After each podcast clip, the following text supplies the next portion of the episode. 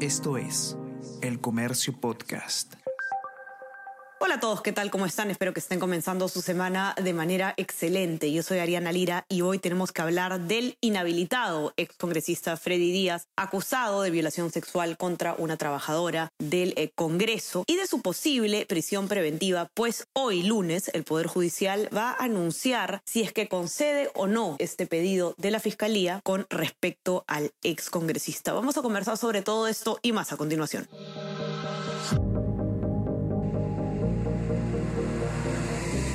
Tenemos que hablar con Ariana Lira.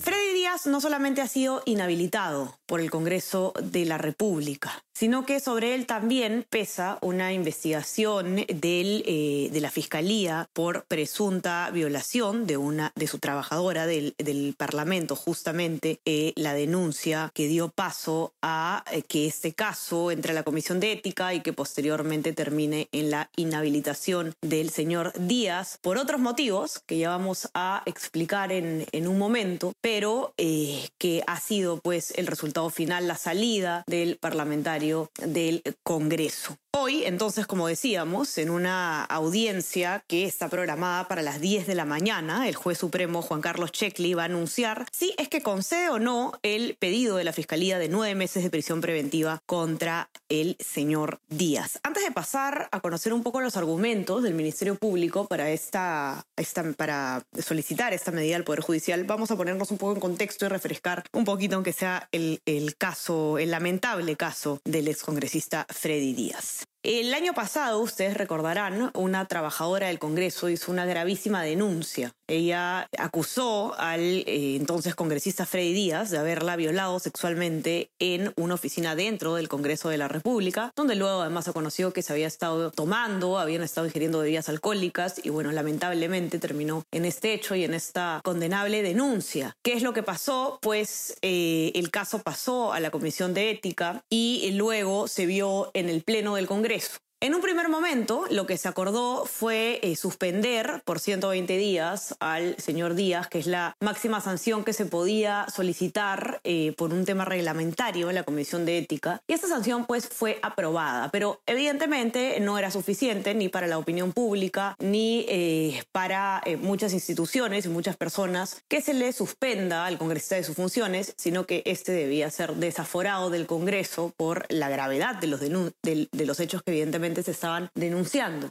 Luego entonces es que se votó por la inhabilitación por 10 años de la función pública y por lo tanto el desafuero del Congreso del señor Díaz. Lamentablemente en una primera votación no se alcanzaron los 66 votos necesarios porque hubo eh, un gran número de abstenciones que impidió que, se pueda inhabilitar, pero luego pues vamos a decirlo con, con, con las palabras correctas del papelón que hizo el Congreso en este caso, se presentó un recurso de reconsideración, se volvió a votar y esta vez felizmente se alcanzó la valla necesaria para poder inhabilitar al eh, señor Freddy Díaz de la función pública eh, por 10 años y además desaforarlo del Congreso. Es decir, él no es más congresista. En su lugar, como ya hemos eh, explicado, ha entrado una accesitaria del partido por el cual fue electo el señor Freddy Díaz. Ahora, esto no solamente ha quedado en, en un plano congresal, ¿no? Como decíamos, hay una investigación fiscal que se le sigue al señor Díaz actualmente por el presunto delito de violación sexual. ¿En qué estamos? ¿En qué estado está este caso? Eso es precisamente lo que veníamos a comentar el día de hoy. La Fiscalía ha pedido al Poder Judicial que se dicte nueve meses de prisión preventiva contra el señor Díaz y precisamente eso es lo que el, juez eh, va a tener que determinar hoy lunes en la audiencia que está programada para las 10 de la mañana. Para sustentar este pedido de prisión preventiva, la fiscal Zoraida Ábalos ha dado distintos argumentos. ¿no? Uno de ellos eh, es que el señor Díaz no tiene arraigo domiciliario, familiar o laboral conocidos. Y justamente el tema del arraigo familiar es importante porque recuerda que eh, este además se encontraba suspendido por 120 días del Congreso y ahora que ya no labora ahí, menos arraigo aún tiene. Eh, luego la fiscal eh, también comentó algunos de los argumentos de peligro de fuga que eh, ella ha presentado en este, en este pedido de prisión preventiva. ¿no? Lo que dice la fiscal es, el señor Freddy Díaz no ha tenido una conducta de colaboración con la justicia desde el primer momento, ha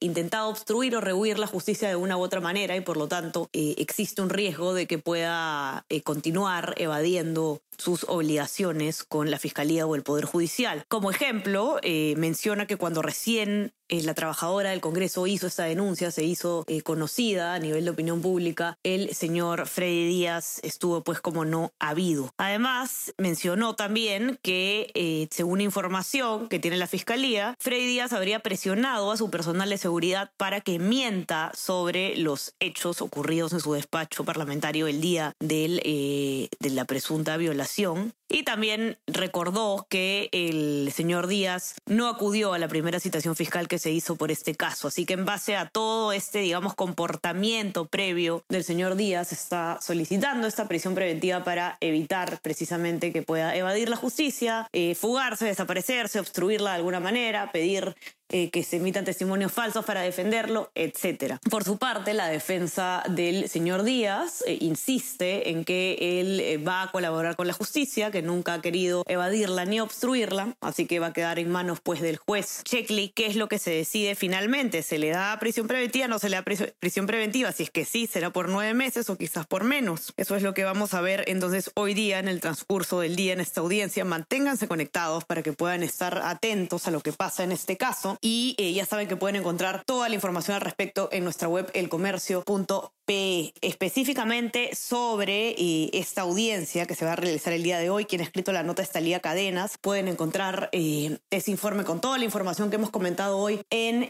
nuestra web elcomercio.pe. Como les decía, no se olviden también de suscribirse a nuestras plataformas. Estamos en Spotify y en Apple Podcast. Y suscríbanse también a nuestro WhatsApp El Comercio Te Informa para recibir lo mejor de nuestro contenido a lo largo del día. Que tengan un excelente inicio de semana y estamos conversando conversando nuevamente el miércoles. Chao, chao. Tenemos que hablar con Ariana Lira.